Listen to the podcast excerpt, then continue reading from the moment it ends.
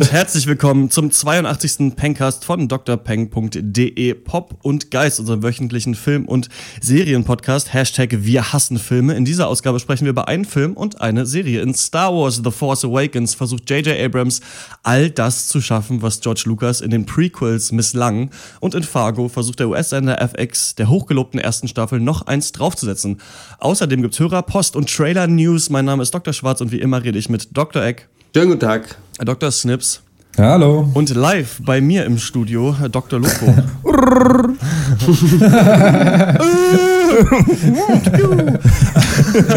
ja, du bist äh, bei mir in äh, Leipzig. Ich hatte gestern Geburtstag und wir mhm. feiern heute eine fette, fette Party. Und äh, deswegen sitzen wir zusammen in, äh, im gleichen Raum, beide an äh, professionellen Mikrofonen, ja. die dann gegenseitig auch den, den Rest des anderen immer mit aufnehmen. Ja. Wir müssen mal gucken. Ich hoffe, das wird sich im Podcast einigermaßen okay anhören, aber ich glaube schon. Ja, ich glaube, das geht. Heute auch mal mit so einem Mikro in der Hand, wie so ein richtig junger Medienprofi. Ja. da kann man dann auch mal lernen, so mit dem Mikro zu arbeiten, so mal ein bisschen weiter weg.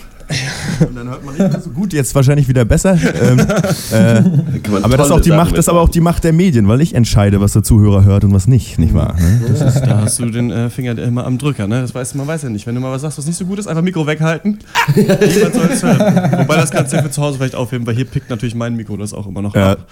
So wie ich, die Girls im Club. Wir kommen zu den äh, HBO Netflix Prequel Sequel News. Ja, Leute, 2015, das Jahr der Blockbuster, Jurassic Park, Terminator, Mad Max, Max James Bond, Star Wars, willkommen in den 80ern.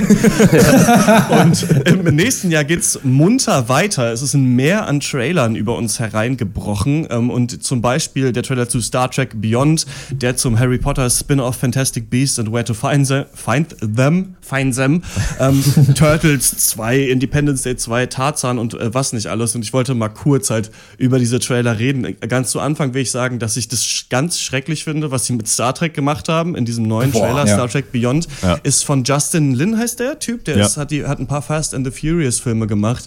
Und es ist schon krass, dass jetzt so J.J. Abrams Star Wars hat und nicht mehr die Star Trek Filme gemacht hat, die einfach irgendeinen Dulli rangesetzt haben. Und es ist halt, das kommt einfach Beastie Boys im Hintergrund und das ist ein reines ja. Action-Spektakel. Und das Lustige ist, wir haben vorhin mit einem Kumpel drüber geredet und da fährt ja auch äh, Kirk in so einem Motocross-Bike über einen Planeten. Da ist uns aufgefallen, dass endlich das Moped-Rennen aus Sinnlos im Weltall jetzt verfilmt wird. Also ganz schön schön.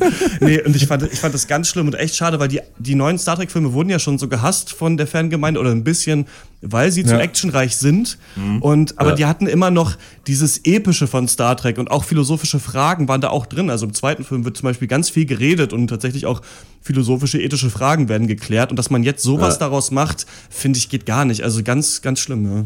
Es ist einfach so generisch, oder? Das ist halt das Krasse. Ja. Es ist halt, ja. halt kein Star Trek äh, Alleinstellungsmerkmal mehr. Es ist einfach generischer Action-Scheiß, so wie ein Guardians of the Galaxy Rip-Off nur mit B-Movie-Schauspielern ja. und einem Rock-Soundtrack. Also ja, äh, fand ich ganz, ganz schlimm. Auch. Ja, es wird auch irgendwie gar kein äh, äh so Überbau irgendwie geliefert. Ne? Also man sieht eigentlich nur eine Aneinanderreihung von völlig generischen Action, äh, Action-Sequenzen. Also wirklich, als wenn einem einer so äh, Action-Bauplausen Blaublausen, zusammengeknüllt aus dem Mülleimer nochmal dann Kopeister einem über die, die Rübe kippt. Also das ist wirklich unnötig. Also finde ich, brauche ich nicht. Ich bin selber zwar auch kein großer Star Trek-Fan, aber kann einfach sagen, einfach nur als jemand, der Filme mag, dass das halt irgendwie, ja, Schmodder ist. Also. Ja, das kann echt irgendwie nicht sein. Dann ähm, das Harry Potter Spin-off Fantastic Beasts war ja nur so ein kleiner Teaser-Trailer, wo man eben Eddie Redmayne sieht, der jetzt in New York da diesen Koffer voller Witze, nee, Koffer voller ähm, dabei hat und äh, dann brechen die eben aus und man sieht nur einmal kurz, wie er zaubert und wie so ein Magierrat da ist und ich finde, ja, man braucht diese Filme nicht, glaube ich, aber es wirkt dem Harry Potter Franchise eigentlich ganz angemessen und Eddie Redmayne sieht eigentlich cool aus im Film und das könnte was werden, glaube ich. Also ich fand, Fans. Ich fand das, also der Film wird wahrscheinlich ganz cool, denke ich mal sogar, aber ich fand diesen Trailer einfach super lustlos irgendwie so, als hätte mhm. man irgendwie so einen, den Praktikanten kurz an Schneide-PC gelassen. Ja, mach mal irgendwie Trailer. So. ja, ich finde es ganz schön, dass ähm, der Trailer aber nicht zu viel verrät. Also er sagt ja eigentlich wenig. Er zeigt ja. uns Eddie Redmayne mit seinem Koffer und das ist, das, und ja, machst den Koffer auf, kommt ein Geräusch raus, so wie diese alten Adventskarten. Ähm, und äh, das finde ich aber eigentlich ganz schön. Ähm, und ich kann mir vorstellen, dass das echt geil wird. Also. Ich auch, ja. Und ich bin auch immer noch der Meinung, dass Eddie Redmayne einfach perfekt für diesen Film und diese Rolle ja. ist. Er hat genau die Fresse dafür. Und ich habe auch das Gefühl, dass einfach das Harry Potter-Universum an sich halt mega Potenzial hat, wenn man halt von diesen ganzen Blagen in ihrem Internat mal wegkommt. also, so, also mich hat der Trailer oder der Teaser einfach angeteasert. Also ich habe einfach Bock drauf, muss ich, muss ich schon mal so zugeben. Einfach ja. angeteasert. so Dr. Sleep 2015. So soll es sein. Ja, Tarzan wirkt in Ordnung. Du hast ein paar A-Lister mit dabei, also Christoph Waltz und Samuel L. Jackson spielen mit. Ansonsten hat mich, es gab ja neulich auch so einen Dschungelbuch-Trailer, also ja, mhm. einfach nochmal generisches Remake von irgendwas mit ein bisschen ja. besserer Optik sah ein bisschen düsterer aus, genau wie auch im Dschungelbuch-Trailer. Müssen wir, glaube ich, nicht so viel drüber reden. Mhm. Ähm, Independence Day 2 fand ich noch ganz interessant, weil da ist natürlich die große Story, ja, die Aliens kommen wieder zurück. Wir haben es immer erwartet. Wir haben, wie heißt der, Jeff Goldblum? Heißt Jeff Goldblum, so? ja. Genau, den haben wir wieder. Ja. Will Smith äh. ist, nicht, ist, nicht, dabei. Der ist angeblich dann laut der äh, Handlung äh, zwischen den Teilen gestorben bei irgendeinem, ja. bei irgendeinem äh, Trainingsmanöver. Äh, was für eine tolle Idee. Nee, aber ähm, ich fand am Independence Day Trailer so interessant, dass ich die Cinematografie richtig cool fand. Also ich, das hat mich fast schon ein bisschen manchmal so an Sicario oder sowas erinnert. Also wie dieser Konvoi da langfährt. Das fand ich geil. Ich fand die Shots ganz ja. cool. Ist ein deutscher ähm, Kameramann, der da äh, dahinter stand, ist ja auch wieder Roland Emmerich, der da wahrscheinlich seine Leute holt. Aber ich glaube, das wird der größte Schrott. Also auf den halte ich eigentlich nichts, auf diesen Regisseur. Und ich mhm. kann mir nicht vorstellen, also ich weiß nicht, als das, als das Weiße Haus in die Luft ging damals im ersten Independence Day, war es irgendwie cool. Und jetzt fliegt halt so ein riesiges Raumschiff, das den halben Planeten zerstört. Ich glaube, größer ist halt echt nicht immer besser. Ja, auch so, weiß nicht, wenn ich nochmal einen Shot sehen muss, wie irgendwie es hell ist auf der Erde und dann schiebt sich ein riesiger Schatten. So und das in dem Trailer allein ja. dreimal so und das muss halt, ja, ja, das sieht man halt, auf damit. Ja, das Bild ist einfach auch abgenutzt. Das hat man ja wirklich in den letzten paar Jahren in zig äh, äh Action-Blockbustern gehabt. Ne? Das ja. hat nur bei Transformers, äh, als die Megatron zur Erde holen oder was, oder Cybertron oder was, oder weiß, was, was der Geier ja, ist halt abgenutzt. Klar sind das krasse Bilder, aber es juckt einen nicht mehr, weil man, was diese Visuals angeht, auch einfach schon ein bisschen abgestumpft ist und da muss irgendwie dann mehr kommen, ne? irgendwie. Mhm. Und ähm, ja. Ich, ja, und ja, halt, ja. ja, Aliens greifen an, der Film. Wow. ja, es ist auf jeden Fall aus der Kategorie unnötigste Sequels aller Zeiten. Da können wir uns, denke ich, alle, können wir alle zustimmen. Aber dafür sieht es halt echt nicht so kacke aus, weil im Gegensatz zu Star Trek und auch X-Men, über den wir gleich hoffentlich noch reden, Ach, hat man hier zumindest mhm. mal mehr das Gefühl, dass die Leute wissen, äh, dass das irgendwo Trash ist so, und dass sie da ehrlicher mit umgehen. Ich glaube, dass hier mehr Spaß abzugreifen ist als bei dem horrenden Gipfel der Peinlichkeit des neuen X-Men-Trailers. Ja, da können wir ja kurz mal drauf äh, äh, zu sprechen kommen. Genau, habe ich vergessen aufzulisten. Auch der Trailer zu X-Men Apocalypse ist ja. rausgekommen. Ich tippe mal, diese Trailerflut ist jetzt rausgekommen, weil ganz viele von denen auch vor Star Wars gezeigt werden sollten in Amerika. Ja. Ähm, ja. Weil du dann natürlich dann die Audience hast, die sich das alles dann anguckt. X-Men Apocalypse spielt nach Days of Future Past. Ist jetzt nicht mehr so eine Treffen der Generationen-Geschichte, sondern wir sind wieder bei den jungen X-Men um James McAvoy und Michael Fassbender. Und diesmal in den 80ern. Das finde ich ganz cool, dass Leute alle so 80er-Klamotten ja. haben. Und auch wieder Oscar Isaac, der auch in Star Wars mitspielt, spielt hier Apocalypse. Und ähm, ja, der halt irgendwie der erste Mutant, der schon bei den Ägyptern am Start war und jetzt halt kommt und sich seine vier Reiter oh. der Apokalypse holt. Und ich muss ja. halt sagen, sorry an dieses ganze Comic-Universum, aber ich finde immer schon, wenn einer lila ist, kann ich das schon nicht abkaufen. ich finde es Also es ist wirklich so, auch dieser Thanos oder wie der heißt, ja. Avengers ja. und so. Ich finde, das ist zu billig. Also das, das sieht so schäbig ja. aus. Ja.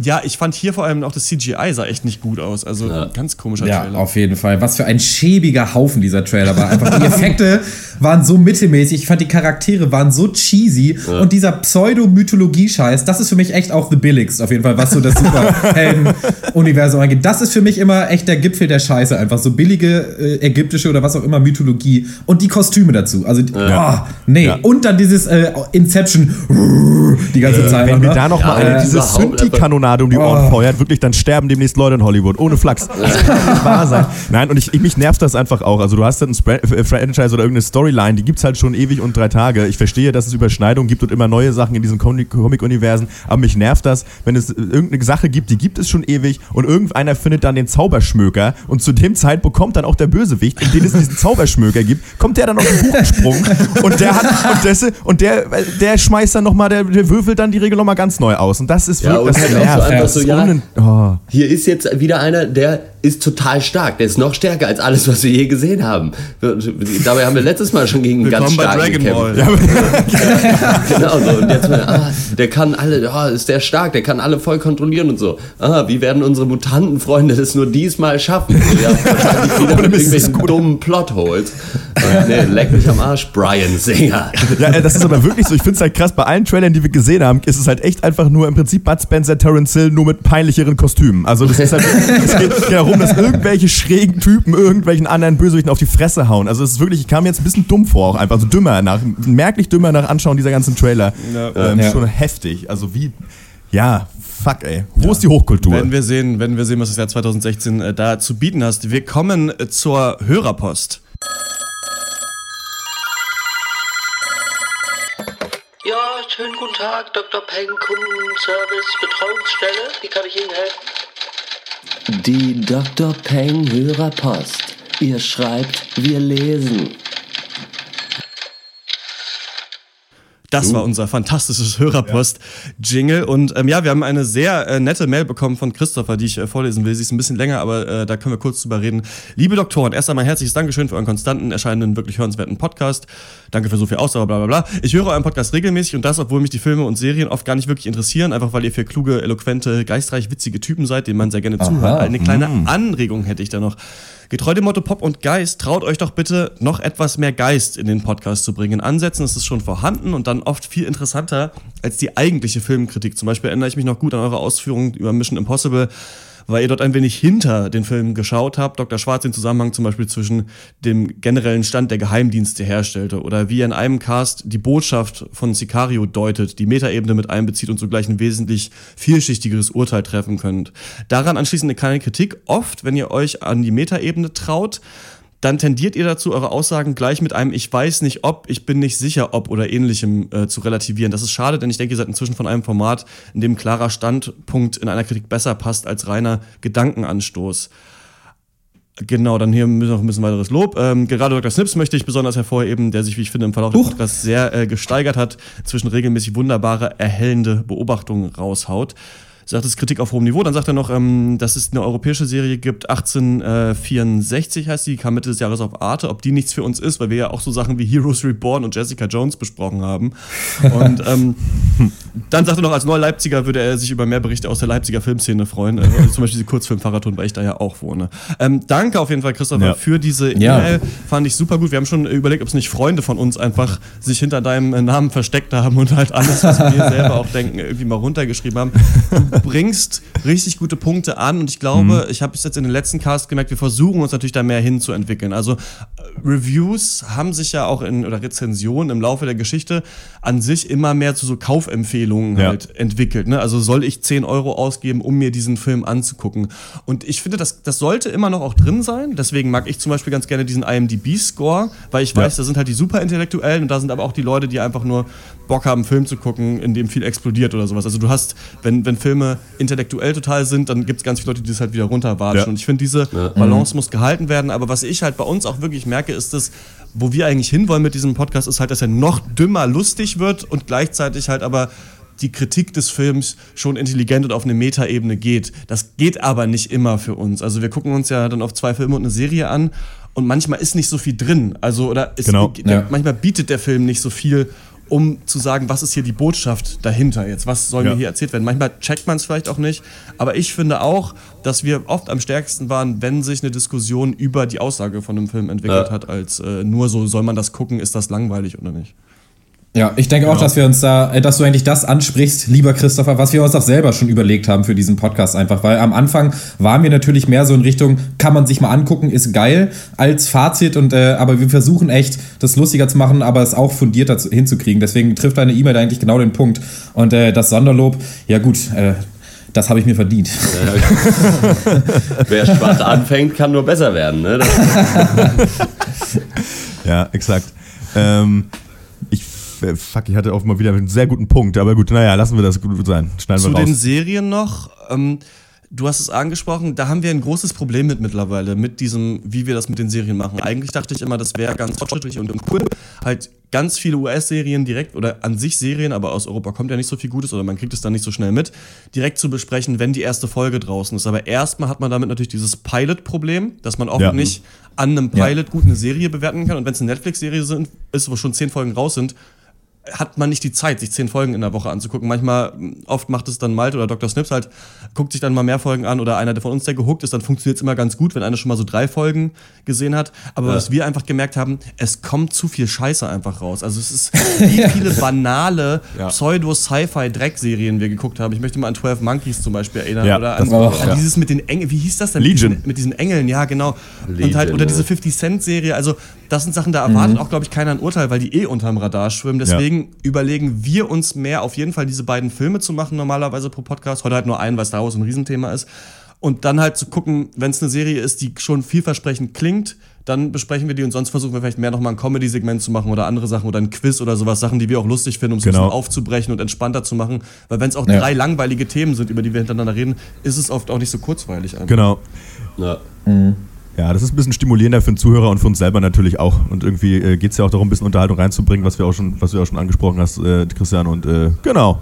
Ja. So rocken ja. wir da drunter vielen Dank äh, für äh, diese sendete E-Mail. Wenn ihr ja, uns äh, schreiben Dank. wollt, wenn ihr Feedback habt oder sagt, welche Filme oder Serien wir mal besprechen wollen, welche uns äh, unterm Radar durchgerutscht sind, dann schreibt uns eine Mail an podcast.drpeng.de und wir kommen zum Film, über den wir diese Woche reden, wird wahrscheinlich der erfolgreichste Kinofilm aller Zeiten werden.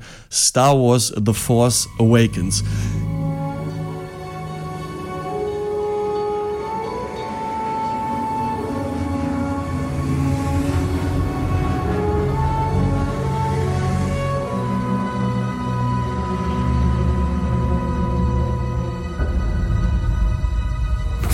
strong in my family.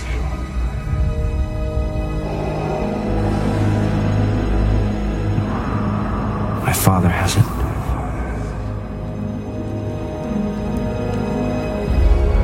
I have it.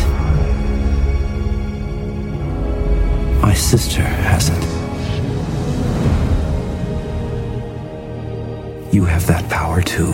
Ja, viel muss man an sich ja erstmal nicht zu Star Wars sagen. Vor vier Jahren hat Disney die Lizenz gekauft, J.J. Abrams an neuen Star Wars-Film gesetzt. Ich habe immer gesagt, man sollte noch mal einen Star Wars-Film machen, denn die Prequels sind ja so schlecht weggekommen bei den Leuten. Da hat George Lucas ja versucht, einerseits das Universum zu erweitern mit mehr Politik und so weiter und gleichzeitig aber mit der cheesigsten Liebesgeschichte, die ich je gesehen habe in meinem Leben. und ähm, deswegen wurde jetzt gesagt, okay, wir machen jetzt noch mal richtig Star Wars. Wir versuchen richtig rauszufinden, was Star Wars ist und der Hype war riesig. Wir werden jetzt kurz, fünf Minuten lang oder so, den Film ohne Spoiler besprechen. Also nur sagen, gibt es eine Empfehlung oder nicht. Die Empfehlung ist eigentlich egal. Jeder guckt diesen Film, ja. der auch nur ein bisschen Bock drauf hat. Aber das nur kurz so. Und dann könnt ihr äh, den Spoiler-Teil überspringen oder euch halt anhören. Zur äh, Story ohne viel Spoiler. Luke Skywalker ist verschollen, wird uns gesagt. Und mittlerweile gibt es wieder so eine Art zweites Imperium. Das heißt First Order. Und unter Kylo Ren, der so ein bisschen, ja, ein, eine Art Darth Vader für Arme ist, ähm, versucht man, Luke Skywalker zu finden. Und die Pläne zu dem Ort, an dem sich Luke Skywalker verbirgt, also die, die Karte, hat Poe. Das ist ein äh, Resistance-Soldat oder jemand von der Republik und der versteckt sie in seinem kleinen Druiden äh, BB-8. Der wird dann gefunden von der Schrottsammlerin Ray, die auf Jakku, so einem Tatooine-mäßigen Wüstenplanet, äh, lebt. Und dann beginnt eben das große Abenteuer, denn sie trifft auf den abtrünnigen äh, Stormtrooper Finn und die äh, treffen dann auch Han Solo und dann begibt man sich eben auf diese Suche nach Luke Skywalker, bis man aber merkt, dass das Imperium oder The First Order eben schon wieder an einer Art Todesstern arbeitet, der man den gar ausmachen soll. So viel dazu, ja, ähm, seid ihr da vor Macht erwacht oder aus Mittelmäßigkeit weggenickt? Für mich äh, die wichtigste Frage, die auch ähm, Dr. Brightside in seinem Review auf drpeng.de schon angesprochen hat.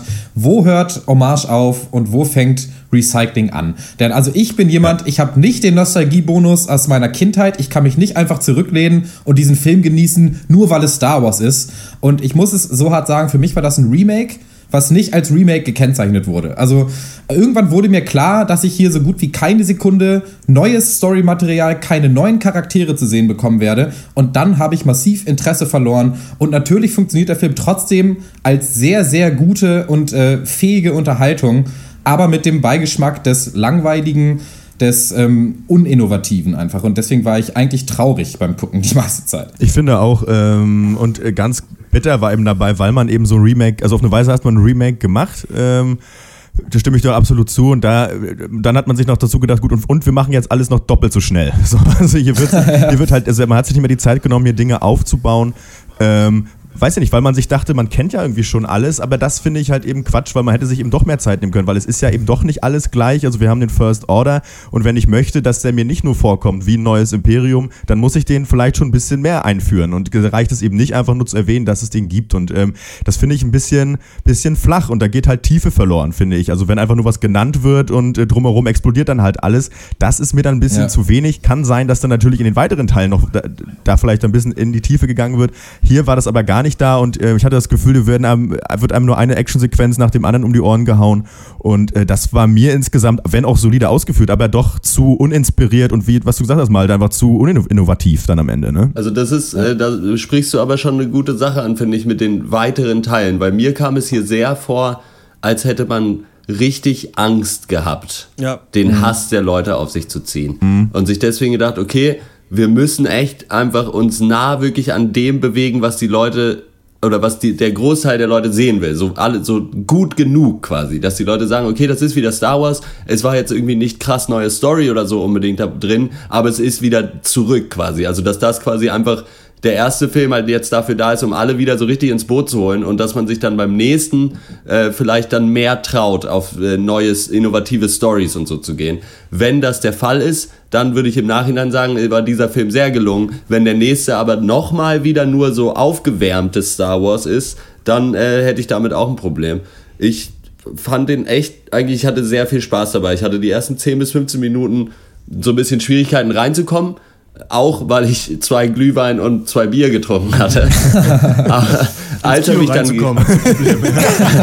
ins Kino reinzukommen. Ja. Äh, nee, aber sobald ich dann äh, wirklich äh, drin war, dann ging es einfach los und deswegen hat es mich auch nicht so gestört, dass er wirklich wahnsinnig schnelles Pacing und so hat und alles so zack, zack irgendwie geht.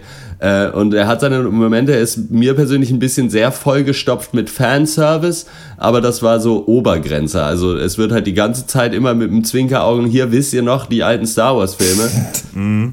äh, kann man machen, war wirklich Obergrenze, so noch mehr davon wäre mir viel, dann zu viel gewesen, aber so ging es gerade noch. Und also, ja, ist schon eine runde Sache irgendwie. Es funktioniert halt schon irgendwie auch, das Ding. Dass du halt, ja, das ist Star Wars, das kennt alle. Äh, hat für mich funktioniert. Es ist, ähm, ja, es ist eben ein ganz anderes Thema, darüber zu reden, als über irgendeinen Film, den man guckt. Ja. Ne? Also, weil Star Wars wirklich in der Popkultur, in der Kindheit bei vielen so verankert ist, dass ich auch dachte, es war aber auch schwer, diesen Film zu machen. Also, der J.J. Ja. Abrams, wann hat er das Hefter an die Hand genommen? Vor zwei Jahren oder sowas? Haben sie gesagt, sie machen den jetzt. Und dann musste halt alles rein und alle Leute sind wieder aufgesprungen, auch John Williams und Harrison Ford und Mark Hamill und alle möglichen Leute. Und man wollte eben, ja, man hatte so viel Angst vor den Prequels, dass man gesagt hat, wir müssen jetzt wieder Star Wars machen. Und was sie, glaube ich, dachten, was Star Wars ist, ist halt ganz coole Charaktere, die halt ein Abenteuer zusammen erleben. Ja. Und da hat vieles war gut und hat gut funktioniert, fand ich. Zum Beispiel die Landschaftsaufnahmen waren fantastisch. Also was da für wunderschöne Settings gewählt wurden, wie gut es aussah, wie toll das Setdesign war, das fand ich wirklich atemberaubend. Hervorheben möchte ich auch äh, Daisy Ridley als Ray, die da die Hauptperson Ja. ist. Ich fand, die war perfekt gecastet. Also das war so eine super Mischung aus einer wunderschönen Frau, die aber auch so ein kindliches Erstaunen hat, die auch böse sein kann, die auch cool ist. Also da hat man ganz gut so einen super relatable Character gemacht. Und Ja. wen ich auch hervorheben möchte, ist wirklich Harrison Ford. Ich finde, der hat diesen alten Han Solo unglaublich gut gespielt. Also ein alter Han Solo, der immer noch so gewieft ist, Ja. aber auf eine junge Generation trifft und halt in der Action treffen sie sich zusammen. Und wen ich auch gerne mochte, war Ja. Kylo Ren. Ich finde nicht, dass Adam Driver in jeder Szene brilliert hat. Je länger die Szene ging, desto mehr hat er sich, glaube ich, überlegt, was mache ich jetzt mit meinem Ja. Gesicht. Ja.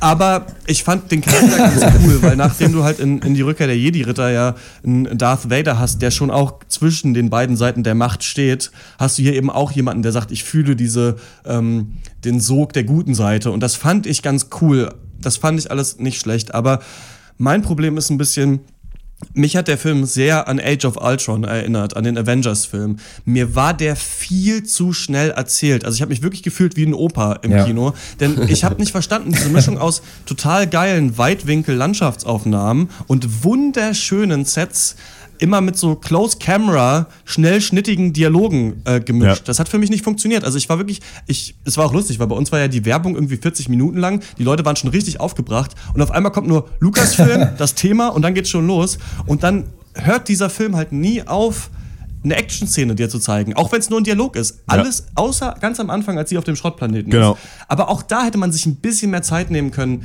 wie sie da rumläuft Ja. und was sie da macht. Ich habe Gefühl, man muss, sie, man muss hier so viel Plot in diesen Film reinpacken, Mhm. dass ich nie zur Ruhe gekommen bin. Und sagt mir mal eine Szene, wo die Charaktere zur Ruhe kommen. Ja. gibt, die gibt es nicht. Und das- ja. Es ist alles Nee. immer schnell. Und de- deswegen hatte ich massive Probleme, weil halt auch viele Plotholes drin sind, Ja. ähm, da wirklich reinzukommen. Was mich halt wundert, ist, warum man gemeint hat, dass man diese Geschwindigkeit braucht. Denn der Plot ist ja nun wirklich keine Wissenschaft eigentlich, ne? Also an sich ist es vollkommen nee. unnötig und im Endeffekt ist es dem nur geschuldet, dass man halt meint, nochmal den Todesstern zerstören zu müssen. Fragezeichen. Und äh, das ist halt so ein, das finde ich, das finde ich halt blöd, weil das Problem dabei ist, wenn du halt zu schnell bist, A, kann man nicht wirklich in eine Welt abtauchen. Ähm, zweitens Problem ist, dass ähm, man auch Probleme hat, emotional irgendwie zu relaten und irgendwie also emotionale Verbindung aufzubauen mit den Charakteren. Und dieses Problem haben eigentlich, müssten eigentlich auch die Charaktere haben. Das wird aber einfach übersprungen, weil jeder ist nach einer Minute mit dem anderen bester, Best Friends Forever und äh, was super unauthentisch ist und mich auch teilweise peinlich berührt hat. Also und äh, das ist einfach Mist am Ende. Denn ich kann mir auch gerne noch mal Star Wars angucken, was sehr an die alten Star Wars-Teile erinnern soll oder viel auch von recycelt.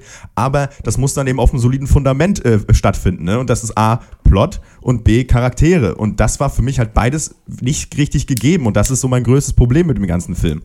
Charaktere, wie sie miteinander interagiert haben, das war viel so Buddy-Comedy-Vibes. Ähm, die wurden auch echt auf Stufe 11 gedreht, so ein bisschen, so ein bisschen zu hoch, aber es ging noch. Ich fand, man hatte da eigentlich ja. auch Spaß, wenn die sich gegenseitig abgefeiert haben und sich quasi äh, virtuell nur high-fived haben den ganzen Film über.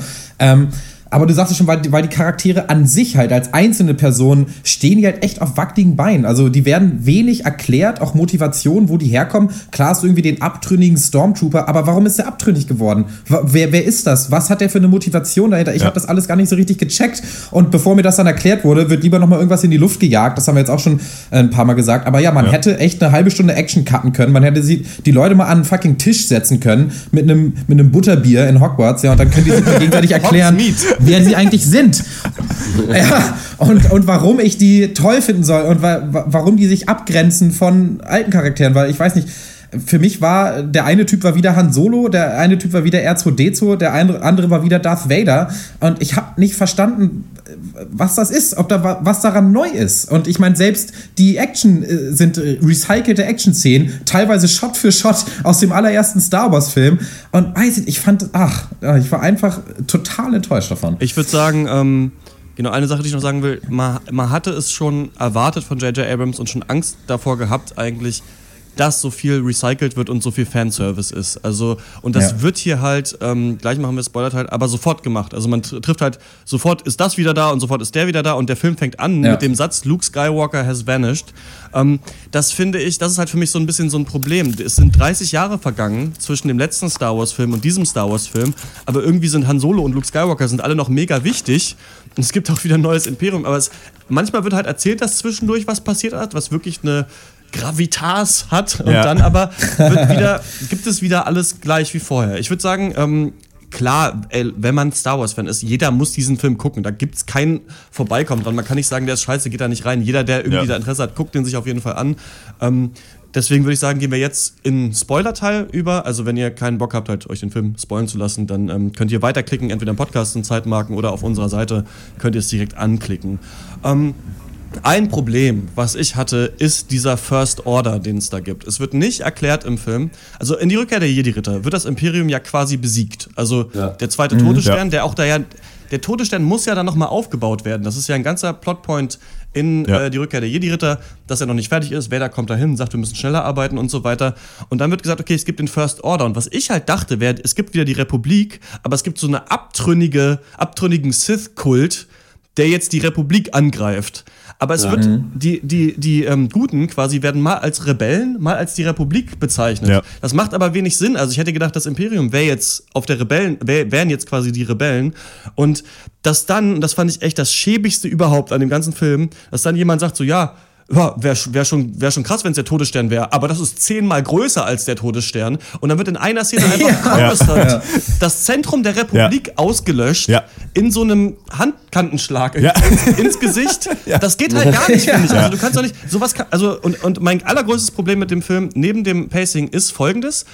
Der Plot wird einfach in der Mitte des Films gedroppt. Im ersten Star Wars-Film geht es darum, dass R2D2 die Pläne hat zum mhm. äh, Todesstern. Dann müssen sie halt ewig mit diesen Plänen zu den Rebellen. Dann haben sie die Pläne, dann greifen sie den Todesstern an.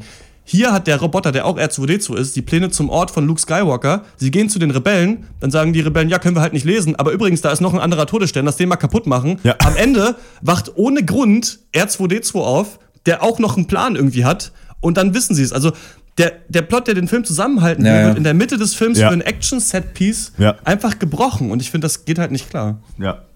Vor allem für ein Action-Set-Piece, was man natürlich auch schon kennt. Ähm, ja, mein, also, wo ich mich am meisten geärgert habe, war, wie mit der Force an sich umgegangen wird in diesem Film, weil das so Ja. lieblos eingeführt Ja. wird. Diese, wie heißt sie, Ray, glaube ich, ähm, Ja. Ja. die findet irgendwann raus, dass sie vielleicht auch die Force hat und dann äh, fasst sie das Lichtschwert an von, von Luke und äh, rennt erstmal in den Wald, um sich kidnappen zu lassen, auch völlig ohne Grund. Und dann, merkt sie, dass sie die Force hat und in der allernächsten Szene benutzt sie die Force, weiß schon, wie die funktioniert, Ja, um sich äh, aus ihrer Gefangenschaft selber zu befreien und abzuhauen. Und, und das fand, das ist sowas, das ist für mich so das mythische Element auch so an Star Wars. Da wird, das, das hat eigentlich viel mehr Bedeutung und viel mehr Tiefe. Und hier ist es einfach so, sie hat die Force und jetzt hat sie sie und jetzt benutzt sie sie und jetzt ist die Force wieder da. Vor allem Luke braucht auch drei, drei Filme. Luke Skywalker Ja. braucht ja drei Filme, um dann im letzten Ja. Teil das, diesen Jedi Mind Trick machen zu können. Sie weiß ja nicht mal, dass es Genau. den überhaupt gibt. Sie Ja. hat ja noch nie Genau. jemanden gesehen, der den anwendet und macht es halt direkt. Ist genauso wie halt der Finn direkt mit dem Lichtschwert Ja. kämpfen kann oder sie auch. Ja. Das sind so Sachen.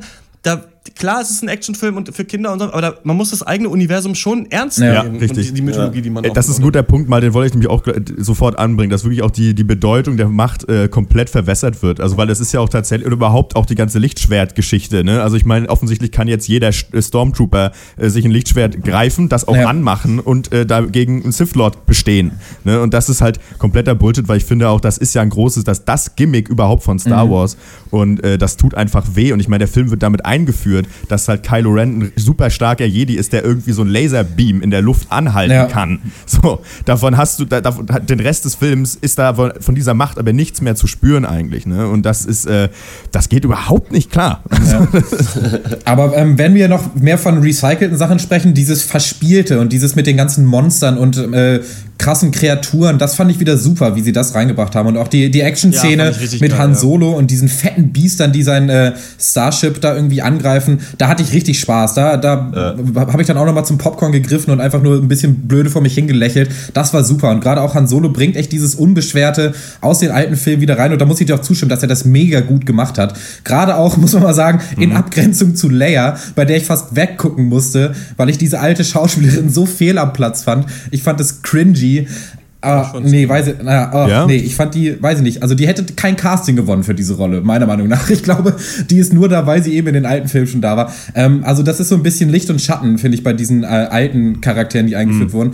Aber es gibt natürlich auch so viel Schauwert und so viel Unterhaltung und der Fanservice ist auch nicht nur schlecht, man muss es auch nicht abwatschen. Es ist Entertainment und ich hatte Spaß, aber weiß ich nicht, ich glaube, mit dieser Herangehensweise ans Filmemachen an sich, auch wenn das prätentiös klingt, wäre der originale Star Wars nie entstanden. Weil da hatte man versucht, man will was Neues machen, man will Sachen vermischen und was schaffen, was die Leute begeistert. Und hier wurde das nicht versucht. Hier, hier wurde gesagt, wir nehmen uns 200 Millionen Dollar und wir machen jetzt alles, was der Zuschauer erwartet. Und weiß ich nicht, und wir referenzieren uns selber und ach, Ja. irgendwie komme ich da nicht so richtig drüber weg. Ja, aber. Ja, aber das ist halt einfach die Ja. Angst. Das ist halt, also diesen Film zu machen, hätte mir jemand gesagt, hier mach mal Star Wars neu, abgesehen davon, dass ich es eh nicht kann, äh, hätte ich gesagt, nee, lass mal gut sein. also da, da traue ich mich nicht ran. So, wenn du das verkackst, dann wird dir die Bude angezündet. So, das ist halt. Also Ja. das ist halt schon sehr schwierig, diesen Film Ich zu machen und das merkt man halt. Die haben sich nicht getraut. Ich meine, wenn du hier jetzt anfängst, du nimmst irgendwie äh, die Ray oder was und die muss dann irgendwo auch ihr Training machen. Erstens ist das dann auch recycelt, weil man das auch schon hatte. Und dann sagen die Leute, ja, was war das denn? Ich wollte hier sehen, dass Leute mit Lasern durch die Gegend schießen und irgendein X-Wing irgendwo hinfliegt und was in die Luft jagt. Ich finde So, aber, also da- ja. Ich finde, man hätte Das ist halt sich sehr schwierig. Ja. das ist natürlich schwierig und das ist natürlich auch eine große Herausforderung. Das, das will ja hier auch keiner Mhm. dem absprechen, außer meiner Wenigkeit. Weil ich finde, man hätte das auf jeden Fall gewiefter machen können. Du kannst dir äh, Bauteile aus den alten Star Wars Teilen nehmen und trotzdem eine smartere Geschichte erzählen, finde ich. Und zumindest auf, auf jeden Fall nicht die gleiche. So, das Ja, kannst du ja schon mal hinkriegen. Und wie dann Ja, auch gewisse Dinge auch. abgehandelt werden. Du hast nochmal noch mal den zehnmal größeren Todesstern. Was machen wir? Ja, die Schilde, ja, dann kommen wir nicht durch. Da kommen wir nur durch, wenn wir mit Lichtgeschwindigkeit fliegen und dann müssen wir ganz schnell bremsen. Das ist was eigentlich eine Riesenhürde ist. Das wird in drei Sekunden gelöst. So einfach. Ja, den machen Ja. wir jetzt. Ach so, ja, dann müssen wir gleich bremsen. Oh Gott, ich will nicht hingucken. Ah, wir sind schon da. So, dann irgendwie, ja, ich weiß, wie man die Schilde ausschaltet, weil ich war da stationiert. Ha, äh, übrigens, ich weiß gar nicht, wie man die Schilde ausschaltet. Ich habe hier nur im Sanitärdienst gearbeitet. Was ist denn das für ein Schwachsinn? Also das finde ich halt einfach, klar, ich habe kein Problem mit Gags, aber ich habe, aber das ist dann halt schon borderline voll bescheuert einfach. Also das ist, das, das finde ich, das, sowas mag ich nicht, weil ich finde es geil, wenn sich so Sci-Fi-Sachen auch ein bisschen ernst nehmen, zumindest in der Story. Ich mag es, wenn es eine Hürde gibt und die muss auch schon, du kannst ja Gags bei der Bewältigung eines Problems bringen, aber das Problem selber muss sinnvoll gelöst werden. Warum rennt da auf diesen Basen nie rum? Es gibt im Star Wars, es gibt überall nur offene Türen und da steht auch nie einer. Also das ist kein Problem eigentlich, die größten Bösewichter des Universums zu bekämpfen, weil das geht einfach. Du gehst halt hin, klebst da ein paar Detonatoren irgendwo ran und dann explodiert das alles und dann ist die riesige Himmelskanone kaputt. Und das ist irgendwie, das ist mir zu einfach und das ist auch für mich ein Problem, weil so kommt für mich auch keine Spannung auf und so dadurch und, und das auch noch in Verbindung mit einem viel zu krassen Pacing, was wirklich die ganze Zeit auf 180 mhm. ist. Dadurch interessiert es mich ein Scheiß. Dadurch explodiert einfach nur mal wieder irgendwas, was wir jetzt zum zehnten Mal sagen. Und das. Äh und die alten Filme hatten, da haben das auch vor allem der erste cleverer manchmal gelöst. Also zum Beispiel, als sie zum ersten Mal im Todesstern sind, geht es halt, also ähm, sollen ja eigentlich nur Luke und Han die Stellung halten. Ja. Dann sieht R2, dass Lea auf diesem Schiff ist, also fassen sie den Plan, sie zu retten, was halt Sinn macht eigentlich. Genau. Ähm, einfach weil Luke halt verschossen ist in die quasi. Ja. Han Solo denkt, er kriegt Kohle. Währenddessen ist Obi-Wan aber unterwegs, um diesen Traktorstrahl halt abzuschalten. So. Ja. Und du siehst halt, hast halt wirklich so einen Infiltrationsplot auf zwei Seiten. Mhm. Klar, da wird auch ein Stormtrooper einen auf den Kopf gehauen und sich das Kostüm angezogen. Genau. Ja, aber es ist halt auch, es kommt halt auch aus den 70ern und da ist wirklich, glaube ich, die Frage, dass sie nicht genau wussten und eben diese Angst, die wir angesprochen mhm. haben, was können wir jetzt noch rüber retten in einen neuen Film? Was kauft man uns noch ab und was ja. ist eigentlich zu affig? Und es ist auch schwer und es ist auch schwierig, das zu machen. Aber eine Sache, die auch ähm, Freunde von mir angesprochen haben, ist halt, da wird ein Stormtrooper, der halt sein Leben lang ideologisch verblendet ja, ja, war, äh, denkt sich, er hört jetzt auf, dafür das Imperium zu arbeiten und ist direkt der lustigste Dude, der ja. irgendwie nichts mehr damit zu tun hat. Also klar, es ist, es ist schwer, aber wenn du halt, wenn du diesen Schritt gehen willst, dann musst du den vielleicht ein bisschen glaubhafter auch machen. Also mhm. das ist halt immer so eine Sache. Ich, ich will wirklich nicht dieses Nitpicking hier betreiben. Ich will nicht einen Film an all seinen kleinen Stellschrauben irgendwie auseinandernehmen. Mhm. Aber ähm, da hat viel für mich nicht ganz funktioniert. Eine Sache, die ich gerne mit euch noch ansprechen will: Han Solo wird getötet von seinem ja. Sohn ähm, auf dieser Brücke, mhm. was glaube ich schon der Höhepunkt des Films mhm. sein sollte, diese Szene. Baut ja aber ja. auf auf einen Plot, den wir nicht gesehen haben. Also wir kriegen es ja nur erzählt, ja. dass er abtrünnig wurde und mhm. dann bringt er ihn um. Ich hatte es sofort erwartet, als er sagt, du musst mir helfen, dachte ich sofort, okay, gleich checkt er ihm das Laserschwert mhm. durch den Bauch. Ähm, war für mich auch es gibt in den alten Filmen, zum Beispiel in das Imperium-Stück zurück, Szenen, wo Luke einfach nur alleine auf diesem Schiff rumläuft und nicht weiß, wo Vader ist. Und du hörst ja. das Atmen und es wird eine richtige langsame Spannung aufgebaut. Ja. Das gibt's hier nicht. Man rennt raus, rennt auf eine Brücke, hey Ben, ich bin übrigens dein Vater, hast du Bock wieder zurückzukommen? Ja, cool, zack, abgestochen, fertig. Ja. Und das ist halt sowas, man hat sich, man hätte viel cutten können, um ein paar emotionale Konflikte wirklich aufzubauen, langsam, ja. dass es einen richtigen Payoff gibt. Weil für mich wirkte das wirklich wie eine billige Fanfiction, als er da, als Han Solo da das ja. Laserschwert durch den Bauch gestochen bekommt und nicht wie ein ultra emotionaler Moment. ich fand die Szene an sich eigentlich dramaturgisch stark, muss ich sagen. Nur ich hätte mir gewünscht, ähm, dass sie länger auf, dass der Konflikt an sich länger aufgebaut äh, worden wäre. Aber an sich die Szene, ich fand diese ambivalent schon ganz geil, dass Kylo Ren ein bisschen die Tränen in die Augen kriegt und äh, man merkt, dass das Gute auch noch in ihm verhaftet ist, obwohl man natürlich auch äh, jeder Blinde weiß, äh, dass Han Solo da jetzt gleich abgestochen wird. Ich fand das an sich äh, auch visuell eigentlich super cool gemacht und die Szene hat für mich auch gezogen, aber sie verliert halt einfach Wert dadurch, dass sie so aus dem Nichts kommt und dass sie genau wie derselbe Film, wie, wie der Rest des Films, ja. einfach, es geht jetzt los und dann ist es vorbei und zwei Minuten später müssen wir wieder irgendwo hinfliegen. Ähm, einfach durch das Pacing wird die Szene einfach so ein bisschen ja, der Wert einfach halbiert irgendwie. Aber an sich fand ich die gut. Ja, und vor allen Dingen wird für, ja, und ich, für mich hat auch ein bisschen die, hat die Szene an Gewicht von auch dadurch, dass einfach Kylo Ren schon zum zweiten Mal die Maske abnimmt, nachdem er einfach irgendwer da Und das ist, ähm, das geht für mich halt nicht. Und das macht dieser der Film ein paar Mal, also zweimal, glaube ich, finde ich, also, äh, nee, stimmt nicht, aber, ähm, weil hier werden Mysterien sofort gekillt. Also wenn du wirst, du denkst mal, ach cool, ich bin mal kurz, im, ich tappe mal ein bisschen kurz im Dunkeln. Nö, fünf Minuten später wird das sofort mhm. genommen. So, okay, geil, ist wieder verlierst du wieder Spannung. Ähm, oder Sachen werden halt überhaupt nicht aufgebaut. Ne? Also das ist der First Order. Ähm, da, äh, das, das einzige Mysterium, das du da fühlst, ist halt, ja, besteht halt daraus, dass du einfach komplett im Dunkeln gehalten wirst. So, das gibt's halt einfach nur. Und das finde ich halt blöd. Ich finde, man hätte das besser lösen können. Also zum Beispiel, weiß ich, ich nehme jetzt mal als Beispiel Herr der Ringe. Da wird wenigstens mal gezeigt, dass Sauron da irgendwo mal einen Ring geschmiedet hat und irgendwelche Menschenkönige mal sich Ringe auf den Finger gesteckt ja. haben. Das hätte mir schon mal gereicht. Das sind zwei, drei Sekunden Einspieler. Mhm. Das findest du, hier findest du dazu aber gar nichts. Und das finde ich halt schon wenig. Klar kannst du sagen, das kommt vielleicht in den anderen Teilen, aber Warum denn nicht eigentlich im ersten? Weil der ist doch dazu da, irgendwie, um uns da reinzuführen und zu zeigen, was später kommt und nicht nur irgendwelche Charaktere zu zeigen, die am Ende auch nur super flach äh, äh, eingeführt werden. Also da ja, finde ich, das finde ich sehr problematisch. Das hat mir nicht gefallen. Ja, es fehlt dem Film halt schon insgesamt an Spannung einfach. Also man hat halt wirklich nie das Gefühl, dass sie das nicht schaffen mhm. könnten. So. Also es gibt keine Szene, wo man denkt, ah fuck, so jetzt ist alles vorbei. So, jetzt ist es, das war's. Das Böse hat gewonnen. So, das gibt es einfach nicht. Sondern das ist immer nur, die Leute kommen da an und regeln. Mhm. So. Ja. Das stimmt schon. Und Aber, ich mein, ja. Ne, ja, ich weiß nicht. Ich finde, der kommt hier insgesamt zu schlecht weg, weil der hat schon auch, oder zumindest fand ich, hatte der schon auch diese Star Wars Magie schon drin. So, man sitzt da halt und es ist halt Fanservice, aber der funktioniert. So, man denkt so, ah, weiß nicht, ich habe mich zu meinem Sitznachbarn gedreht an einer Stelle und äh, habe gesagt, das ist alles so dumm, aber gleichzeitig so geil. so. Manche haben auch, manche Gags haben so viel bei mir gezündet. Ich glaube bei den anderen ja. nicht, mit dem ich nur war. Aber als sich Han und Lea das erste Mal sehen und dann fucking C3PO sein Kopf da sagt so, ah, Captain Solo, you probably haven't recognized me. Das fand ich super ja. lustig. Also weiß ich, manche Gags ja. haben, haben, richtig gut gezogen, fand ich. Das fand ich echt cool. Ähm, es ist schwierig, aber ich wirklich mein größtes Problem mit dem Film, das habe ich jetzt schon bei drei verschiedenen Punkten gesagt, aber wirklich nicht nur, dass der Plot, sondern wirklich ist für mich wirklich die Geschwindigkeit. Also ich fand den echt viel zu schnell. Also da hätte man wirklich viel streichen können und ähm, ja, einfach mal länger diese Geschichte von, von, von Ray und von Finn aufbauen können. Klar, vielleicht hätten wir uns auch aufgeregt. Das war halt mal kein Film, der eine Stunde Exposition hatte. Das war nicht ja, so. Also normalerweise haben wir das ja in so Actionfilmen. Ja. Das ewig jetzt mal erklärt wird, wo kommt Poe her, wo kommt Finn her, wo kommt Ray her, gab es hier nicht, was ich eigentlich zu schätzen weiß. Aber dann musst du halt die Charakterisierung schon richtig clever machen, wenn du ja. in den Szenen sich die Charaktere erklären sollen. Und ich habe halt ein bisschen Schiss. Also der nächste Film wird von dem Regisseur von Brick und von Looper gemacht, Episode 8. Ähm, J.J. Mhm. Abrams ist jetzt quasi raus. Ich, es könnte wahrscheinlich cool werden. Ich fand es am Ende mit Luke Skywalker ganz geil, dass man ihn dann nochmal sieht.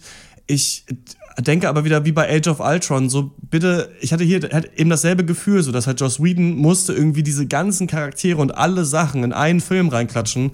Und bitte beim nächsten nicht. Also zeigt mir einfach, wir kennen jetzt die Leute, zeigt mir eine langsame, coole Geschichte, wie man ja. auch mal wirklich auf den Planet kommt und nicht genau weiß, was los ist. Ich möchte daran erinnern, wie, wie Luke Skywalker nach Dagobah kommt, zu Yoda. Mhm, ja. Und es einfach ein Sumpf ist und erstmal versinkt der X-Wing im Sumpf und dann sind da eklige Schlangen, die sich um die Bäume ja. wickeln. Und dann kommt dieser kleine Typ, der ihm seine ganzen Sachen klauen will und sein Essen auffrisst.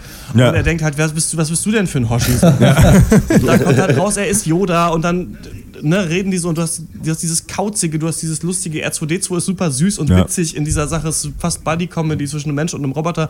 Und das fehlt mir wirklich. Bitte also vertraut doch auf euch, vertraut doch darauf, ja. dass diese Hammer-Shots auch noch ein paar Minuten länger ziehen. Mhm, also ja. ich hätte mir Jakku hätte ich mir viel länger angucken können. Auch dieses, wo sie dann, wie heißt die Mars oder so, wo sie dann, wo sie hingehen, wo ja. sie das Lichtschwert ja. finden.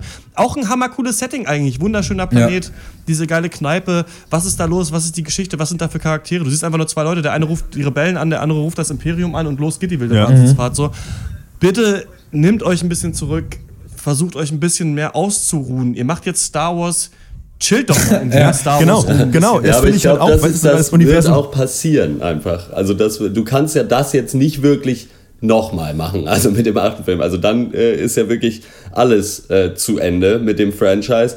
Und ich denke, da wird, ich denke, der nächste Film wird ganz anders werden, weil er ganz anders werden muss. Ja, gut, das hofft man. Ähm, aber dann müsste man im Prinzip jetzt die neue Trilogie starten, finde ich. Weil ähm, ich finde halt, ich muss auch nochmal, Dr., also Christian, äh, äh und äh, auch nochmal zur Seite springen, weil ich sehe das halt genauso. Und lasst euch doch mal die Zeit, ihr habt das Franchise schon.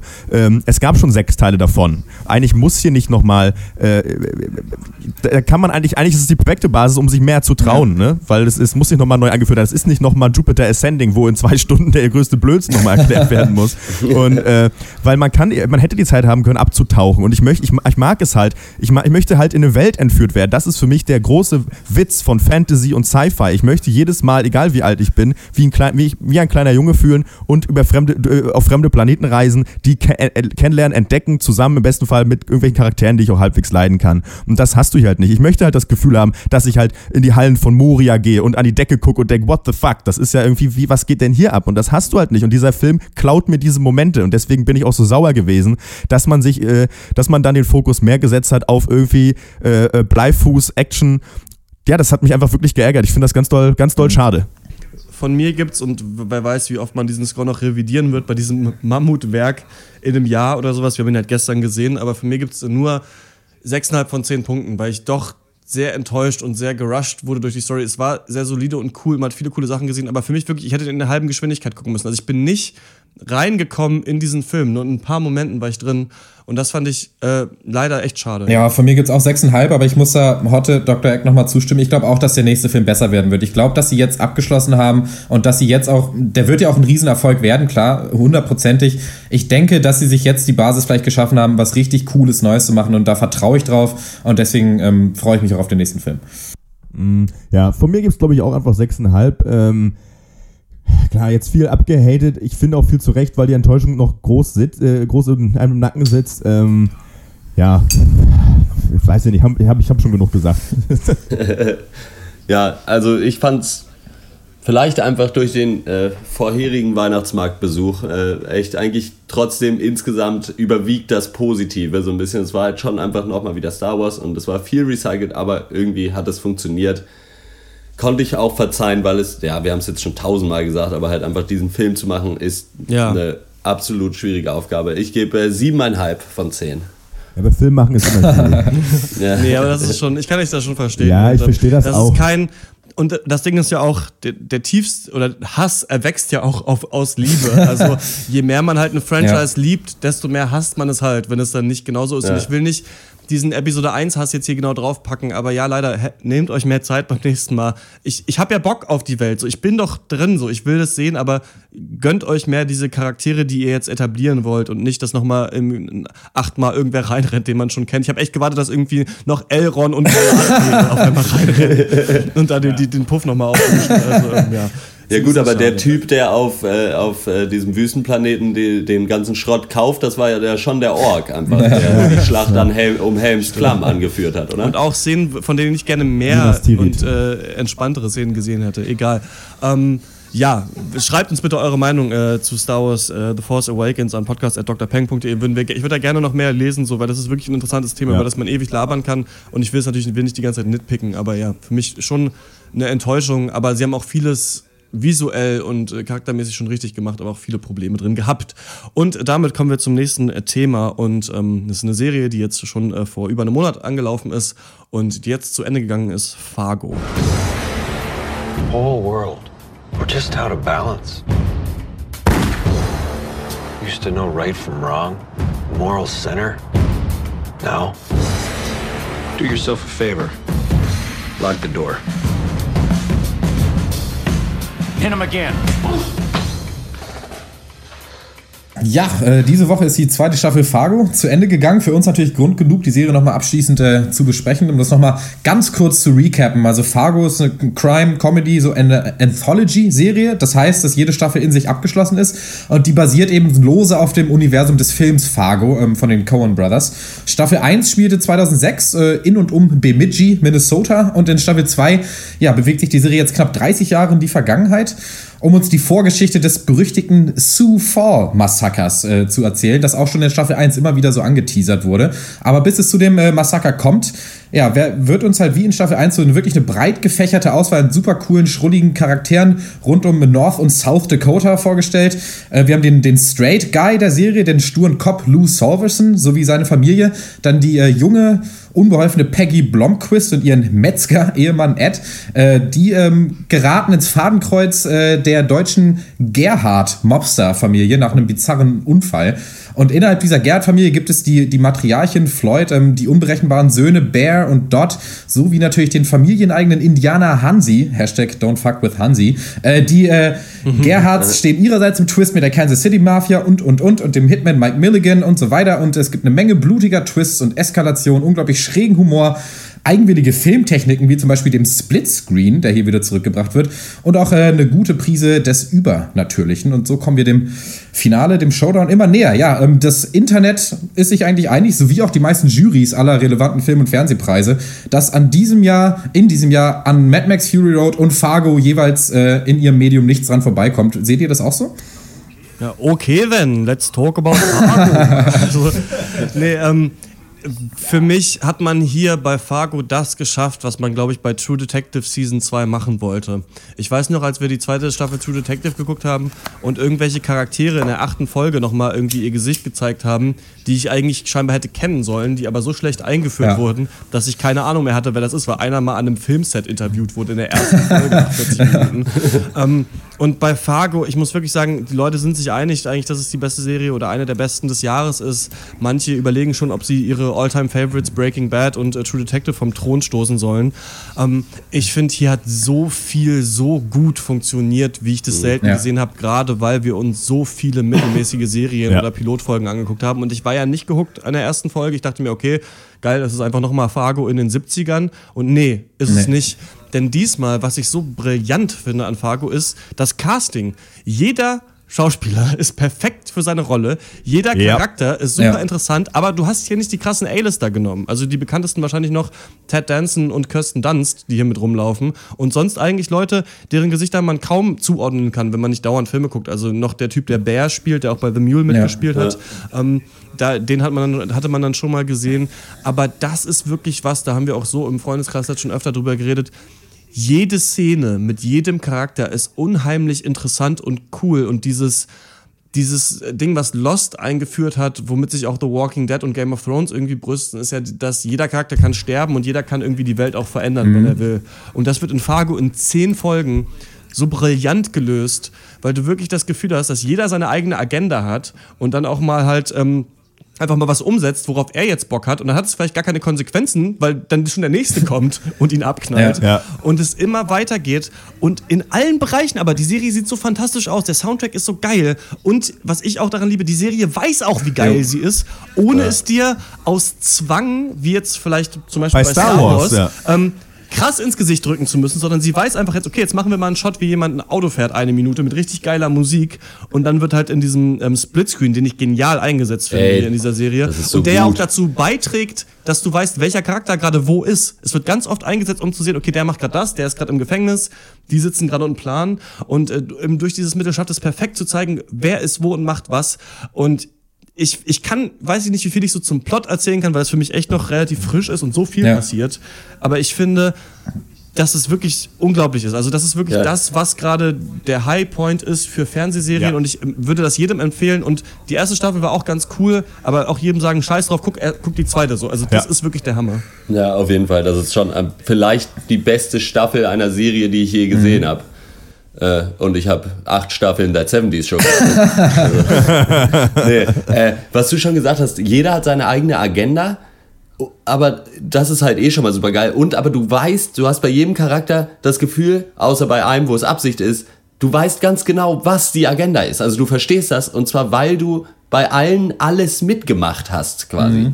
Mhm. Mhm. Und das ist so schön. Also du, nach jedem Schnitt wird, wird dir ein Charakter gezeigt, den du genau kennst und du denkst dir mhm. jedes Mal, geil, jetzt geht's hier weiter, was passiert hier so? Also ich war, mhm. man ist ja. einfach so gehuckt, weil es, weil jeder Storystrang einfach interessant und gut erzählt ist und das ist genau. äh, einfach wunderschön gemacht. Ja, und dann dazu kommt halt, dass du jeden Shot einfach ausdrucken kannst und äh, in deinem mhm. Wohnzimmer ja. über den Kamin hängen Ohne Scheiß, das, ist, einfach wunderschön ist. Hammer. Ja. Ähm, genau. Und äh, ich, das ist natürlich, wird natürlich auch geschafft, die Schärfe der Charaktere, durch dieses halt unfassbare Writing. Also das ist einfach krass. Ja. Und ich meine, das ist eben auch so der Witz. Also du, du hast halt nicht nur äh, äh, Charaktertiefe oder Profil wird dir den Charakteren nicht nur gegeben dadurch, dass irgendwer was macht und irgendwo hingeht und deswegen weiß, ah, der hat ihn gehauen, der ist jetzt ein Bösewicht, sondern es steckt in jedem Dialog. Jeder Dialog hilft dir weiter zu verstehen, was jemand will und das aber auch immer gepaart mit Humor. Ja. So, also wenn wir jetzt mal wieder bei Star Wars sind, wo die Charaktere da dagegen ja im Vergleich einfach nur flach sind, der wird dann auf die Tiefe verzichtet und es kommt stattdessen ein blöder Gag. So, und hier ja. hast du halt einfach einen herrlich, herrlichen Sinn für Humor gepaart mit einfach hammerintelligenten Dialogen, so die einfach wahnsinnig gut funktionieren und äh, die immer weiterhelfen. Und das ist einfach bei Fargo halt auch so. Das ist das Gefühl, ohne dass jetzt jemand hier auf die auf die aus Plotgaspedal die ganze Zeit drückt, führt alles irgendwo hin. Und deswegen wird diese Serie auch nie langweilig, ja. ähm, obwohl viel auch nur Dialog ist. Genau das ist es. Es sind eben nicht nur die Charaktere, die genial sind und wo man, also ich hatte das noch nie bei einer Serie, dass man, dass man wirklich alle liebt oder hasst oder zumindest mega interessant ja, findet. Genau. Sondern es ist einfach die Unberechenbarkeit der Story auch, oder? Weil ich meine, ja. die Serie Serie erlaubt sich so ein paar Griffe in die Trickkiste, aber ich finde, das kann sie sich erlauben, weil ihr das Fundament halt so bärenstark ist. Also das Writing ist allererste Sahne. Und das ist gerade das, was wir bei jetzt auch bei Star Trek nicht hatten, ist, dass Star, äh, sorry, Star, äh, Star Wars. Oh Gott, oh Gott, ich, ich werde gelüncht von, von der Fanbase. Ähm, was wir nicht hatten, dass sie einfach das, das Pacing so meisterhaft shiften kann, von total ruhig, wir setzen uns zehn Minuten hin, zu alles eskaliert. Und wir haben hier den abgefuckt blutigsten Shootout, den du jemals gesehen hast. Also Folge 5 ist für mich eigentlich das beste Beispiel. Die fängt echt aus, aus dem Nichts mit so einem Gang War ja. an. So, weißt du, der, der kommt echt aus, aus dem Nichts einfach. Und da werden auch teilweise Hauptcharaktere einfach abgemurkst. In, in am Anfang von Folge 5. Das sieht man so nicht in den Serien. Also die, die pusht einfach die Grenzen ja. von, de, von Sachen, die du von Serien erwartest. Und ich, ich muss aber auch sagen, nicht alles klappt. Ich fand ein paar Fehltritte gegen Ende hin. Ähm, aber insgesamt mega bewundernswert. Die Art und Weise, wie hier so gespielt wird und ausprobiert wird und experimentiert wird. Und das Ganze eben mit diesem starken Unterbau. Also herrlich. Ja. Ja, weil sich hier halt auch einfach die Zeit genommen wird, wirklich über vier Folgen alle in Position zu bringen. Mhm. Und da passiert gar nicht so viel, aber es ist trotzdem total schön, das anzusehen, weil die Charaktere in, alleine interessant genug sind. Und dann, wenn wirklich, dann wird quasi so schachmäßig alles in Position gebracht. Und dann geht's aber halt auch richtig ab. Ja. Und dabei wird aber trotzdem nicht vergessen, dass die Charaktere dadurch sich auch wieder verändern und so. Und das ist, ja, es ist einfach echt ein Meisterwerk. Und das ist eine Meisterleistung, das zu schaffen, dass ich genau weiß, wer ist in dieser Gerhard-Family. Da sind halt am Anfang acht Leute, zehn Leute ja. oder sowas, wo ich weiß, okay, das ist eigentlich der Chef, sie leitet es jetzt, das sind die beiden Söhne, die haben folgenden Konflikt. Die haben beide Kinder, die, die ja. sind anders als die Väter und beide haben so ein bisschen Issues mit denen. Dann gibt es auch so drei Nebencharaktere, die da auch rumlaufen, die man auch kennt. Dann gibt es halt noch ja. Hansi, der aufgenommen wurde mal von einem, wo du erst denkst, der ist halt einfach nur so der, der Lynchman von dem einen und dann hat er halt eben auch seine eigene Agenda. Dann Schnitt Polizeirevier so. Es gibt Lou und es gibt aber auch so seinen Vater, der ist, äh, seinen Vorgesetzten und der ist aber auch der äh, Vater von seiner Frau Frau, die haben auch ein Kind, die Frau ist krebskrank, so, Schnitt, Kansas City. ja. so, da gibt es ja. halt da noch diese ganzen Leute halt so, ne? Dann gibt es auch noch in Fargo diesen einen Dully-Cop, der auch noch mit dabei ist. So, äh, dann natürlich den Metzger und mhm. Peggy. Genau, den, da, genau, dann Peggy und den Metzger, wo du auch direkt, da kommt Lou in diese Metzgerei rein. Man merkt halt, man hat hier dieses typische Dorf-Setting.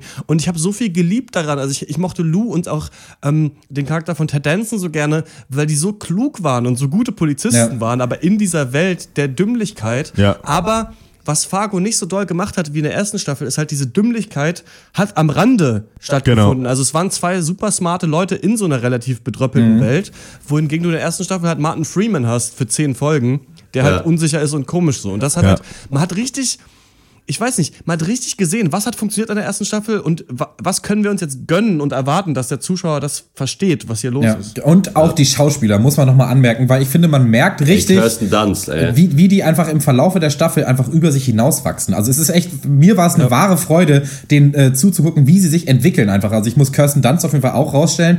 Hammerentwicklung von äh, Folge 1 zu Folge 10. Und dann eben auch die ganzen, äh, in Anführungszeichen, No-Names. Also Bokeem Woodbine als Mike Milligan. Kennt ihr den? Oder oder Sahn nee. McClarnon ja. als Hansi. Also weiß, das sind doch, Ey, weiß, ja. weiß nicht, ob die überhaupt schon mal in irgendeinem Film vorher waren, aber die haben für mich beide fast awardwürdige Performances abgeliefert gegen Ende hin. Und das, also ja. unglaublich. Und dazu eben auch das Visuelle und das Handwerkliche. Also es ist ja nicht nur die Landschaft. Schöne Landschaften, alles klar. Aber es sind die Kostüme, es sind die Sets, es, sind, es ist der angesprochene Splitscreen, es ist der geniale Soundtrack und es ist einfach dieses Zusammenspiel und äh, ja, brillant. Ja. Was ich, das ist vielleicht eine Kleinigkeit, aber sowas gefällt mir und ich merke es dann halt, wenn es funktioniert. Äh, man hat es ja oft in, in, äh, in Actionsequenzen in Filmen, da wird irgendwie aufeinander geschossen, keiner trifft den anderen, obwohl beide Seiten absolut professionelle Killer sind. Ja. aber dann klappt es halt nicht. Das und das fand ich halt Hammer. Nicht, ja. Wenn Hansi in Szene gesetzt mhm. wurde, dann hat er auch getötet. Ja. Ja. Sonst hätte er jemand anders nicht getroffen. Dann hätten sie da kein Aufeinandertreffen stattfinden ja. lassen. Und das einzige Mal, dass er nicht trifft, ist, als er Säure in die Fresse gekippt bekommen hat. Und das macht ja auch wieder Sinn. So, und das, und das finde ich halt schön, wenn Sachen so konsequent sind. Und das schafft auch noch mehr, so einen Charakter wirklich zu manifestieren. So, okay, das, das ist der jetzt so. Und das kann der und das wird jetzt nicht mal willkürlich war wieder aufgebrochen. Das machen, weil es uns jetzt das gerade besser passt. Und das finde ich, sowas mag ich so. Und da merkst du halt, die Leute haben sich eine Platte gemacht ja. über jeden Mist. Und das, das kann man nicht hoch genug äh, äh, loben. Was du auch vorhin angesprochen hast, als wir ein Vorgespräch hatten, Max, ist, dass die Serie es auch schafft, politische Themen im Nebensatz anzusprechen, ohne den Finger in die Wunde zu legen. Also zum Beispiel gibt es ja. ja. diesen ganzen Unterbau der Serie, dass viele der Charaktere eben im Vietnamkrieg ja. waren und davon gezeichnet sind, ja. aber alle auch unterschiedlich damit umgehen und ganz andere Hintergründe haben. Zum Beispiel gibt es, dass Hansi ja ein Native American ist und äh, dann halt in so einer Bar rassistisch beleidigt wird und halt sagt so, ja Leute, aber ich, ich war auch im Krieg, ich habe für dieses Land gekämpft, was wollt ihr eigentlich von mir? Dann rausgeht und dann ist aber trotzdem wieder die Kacke am Dampfen. Es gibt diesen feministischen ähm, und Unterbau, den ja. du von angesprochen hast, kannst du gleich vielleicht selber sagen. Und ähm, es gibt noch so ein paar andere Sachen. Also die Präsidentschaftswahl zum Beispiel von Ronald Reagan, wo hier ähm, ja. Bruce Campbell aus, aus Ash vs. Evil Dead wieder am Start ist. Ja eine Hammer-Performance. Ja, total. Da Find ablegt. Auch, ja. Zwei Szenen. Ja. Also da ist viel drin was super interessant ist, Corporate America. Du kannst ja noch mal kurz, ja. äh, Max, noch mal ausführen, was du dir da so für Gedanken gemacht hast. Ich wollte nur diesen ja. Punkt auf jeden Fall jetzt im Kasten ja. haben. Ne? Genau. Ja, das, ähm, äh, genau, da wurde ja auch noch mal dieser, diese Kapitalismus- und American Dream-Geschichte auch noch mal, oder überhaupt die Entwicklung, äh, ja, in den, die dann auch losging, was ich 60er, 70er Jahre oder natürlich früher eigentlich schon, des Kapitalismus. Ne? Also, dass äh, als Mike Milligan dann eben seinen neuen Job antritt, quasi nachdem er befördert gut, wurde. Und äh, im Prinzip heißt, ja, du die Zeit aber, wo wir jetzt irgendwie selber Leuten einfach irgendwie die Bude einrennen und irgendwie äh, äh, äh, Beine brechen, ist halt vorbei. So, du machst jetzt, das findet ab jetzt in Anzügen statt und vom Büro aus. So, so werden jetzt Existenzen zerstört, so machen wir jetzt Geld.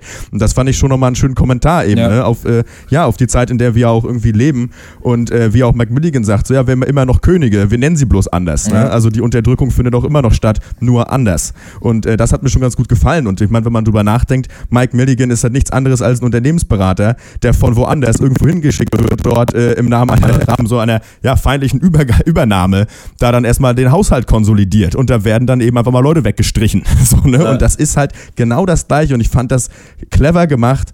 Ähm, und genau, bei der Rückkehr gibt es natürlich Champagner und Obstspieße. und ähm, fand ich schon herrlich. Dazu auch, genau, Christian, was du angesprochen hast, äh, äh, hast, das Thema Sexismus, fand ich auch ganz clever mit umgegangen, eben an sich auch nur als Randnotiz bearbeitet. Ähm, äh, dieser, was am Ende als, äh, am Schluss findet das ja statt, ne? Als äh, sie schon abge, äh, Kirsten ja. dann schon abgeholt wird von Lou Solvers und sie einfach so sagt, ja, uns wird immer erzählt, wir können hier immer alles schaffen und in Amerika kann jeder, kann jeder werden, was er will. Aber wie soll denn das gehen? Ich bin Hausfrau, ich gehe arbeiten, ich mache, soll Kinder kriegen, soll dies und das machen und dann soll ich mich auch noch selbst verwirklichen. Das ist halt de facto als Frau unmöglich. Ja. So. Und ja. das war für Männer sicherlich auch schon zu damaligen Zeit nicht komplett möglich. Aber natürlich ging das nicht wegen einfach, ja, wegen des Patriarchats. Und das war ein schöner Kommentar, einfach intelligent mit eingebaut.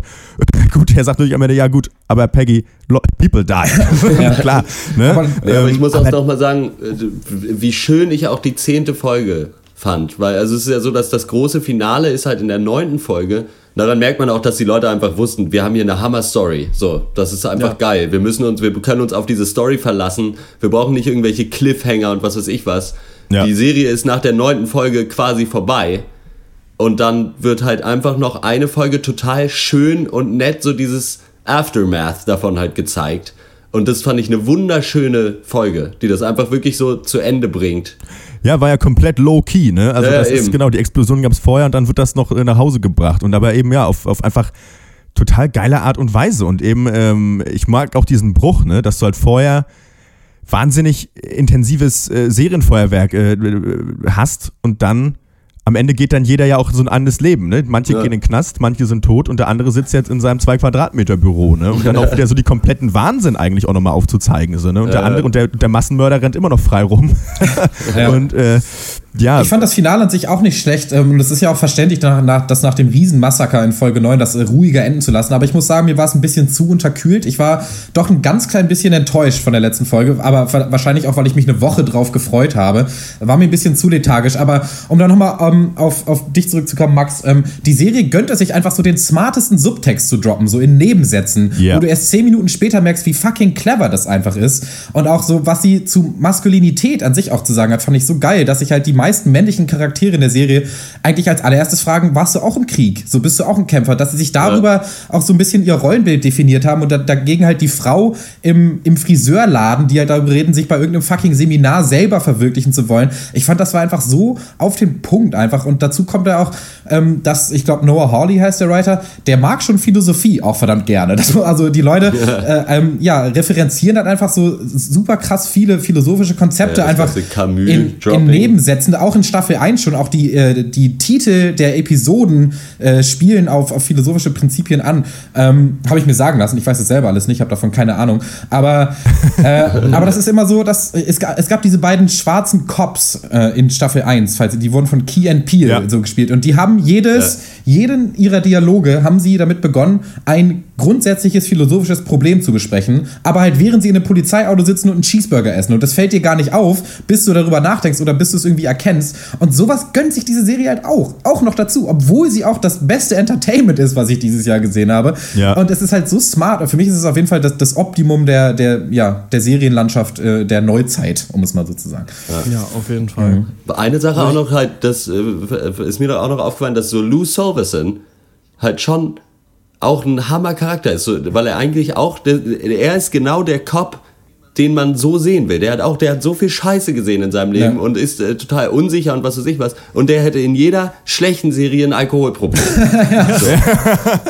Aber nein, der ist trotzdem ein gefestigter Mann, so gut es geht. So. Und seiner Frau geht die ganze Zeit scheiße und der, der Typ ist völlig fertig auch und das sieht man auch. Aber halt auf eine total mal eine andere Art und Weise so. Der ist deswegen trotzdem nicht, also der ist halt einfach so dieser, der einzige normale Mensch, so in einem Haufen Verrückter, verzweifelt da schon auch irgendwie ja. dran, so, aber ist halt echt so, hat halt so dieses Ding, ja gut, es hilft ja nichts. Wir müssen da jetzt halt irgendwie durch. So, keine Ahnung. Das ist auch total ja, sympathisch. Das ist halt so dieser einfach. Minnesota Spirit eigentlich, ja. der da halt so durchkommen soll, vielleicht auch, ja, der da auch drin ist, genau. Ja, ähm, ja Riesenempfehlung von uns. Äh, definitiv die beste Serie, die ich dieses Jahr gesehen mhm. habe. Ähm, reicht nichts dran. Und ähm, genau, kann man sich in Deutschland auf Netflix komplett anschauen. Mhm. Und ähm, ja, schreibt uns gerne auch eure Meinung. Ich würde gerne mal hören, wenn jemand das richtig scheiße fand. Ich hätte, kann ich mir nicht vorstellen eigentlich. Nee, ich auch nicht. Aber ähm, gibt es schon auch Leute, wäre ganz interessant. Also ich habe schon ein, eine, eine quatschige Meinung dazu gehört von jemandem, wenn ich die kurz an, äh, zitieren darf. Ja, Billy Bob Thornton war in der ersten Staffel so super geil und der ist jetzt in der zweiten nicht dabei. Das fand ich scheiße. und der zweite Punkt, Kritikpunkt war, äh, äh, äh, äh, ach so, ja, Jesse Plemons oder Plemons, wie er heißt, ist hier ein dicker Metzger. War in Breaking Bad, war er das ja aber nicht. Und jetzt ist er hier so ein dicker, finde ich Quatsch. Und da bin ich dann aus dem Raum gegangen.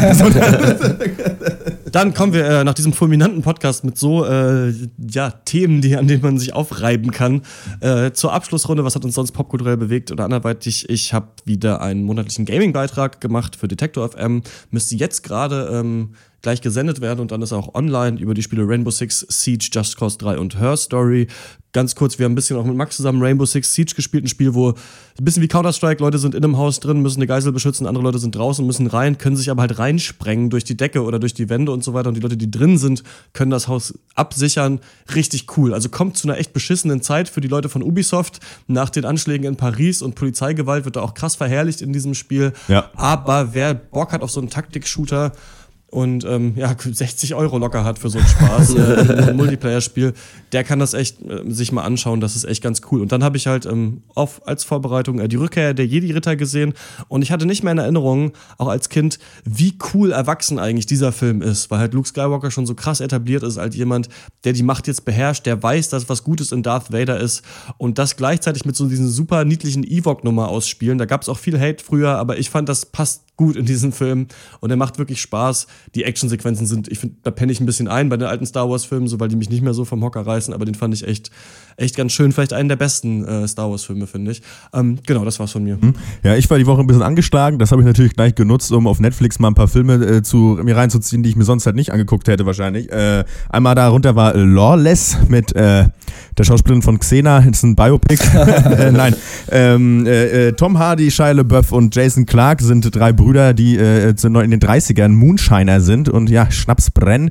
Und äh, ja, dann gibt es natürlich noch Guy Pierce, der äh, so ein korrupter Special Deputy ist, der ihn da, der da irgendwie eigentlich anteilig irgendwie Geld haben will und das wollen die dann aber nicht und dann hauen sich irgendwann alle auf die Fresse. Ziemlich blutig. Ähm, bis, ganz schön mittelmäßig, finde ich, auch wenn Tom Hardy mal wieder ein geiler, einsilbriger äh, äh, äh, Typ aus Virginia äh, äh, ist. Ähm, war damals tatsächlich für die für 2012 oder 13 für die Goldene Palme nominiert. Mich hat er stellenweise eher auf die Goldene Palme gebracht, weil äh, so gut war es wirklich nicht.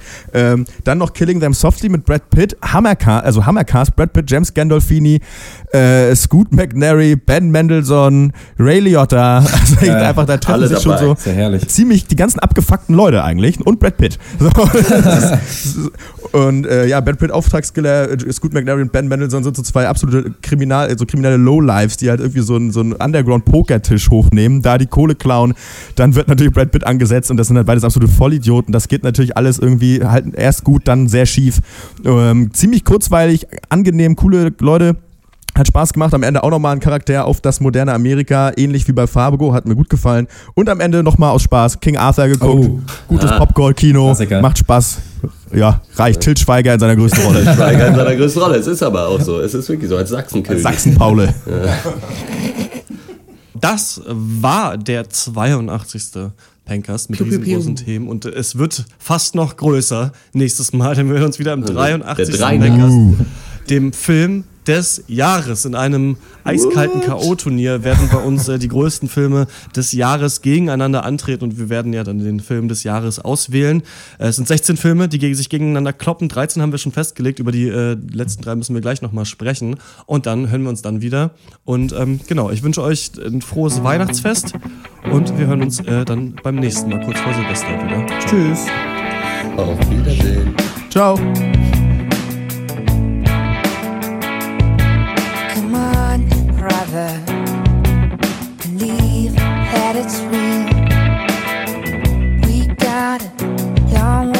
go. like flowers on the moon, like a rising sun, like raindrops jumping.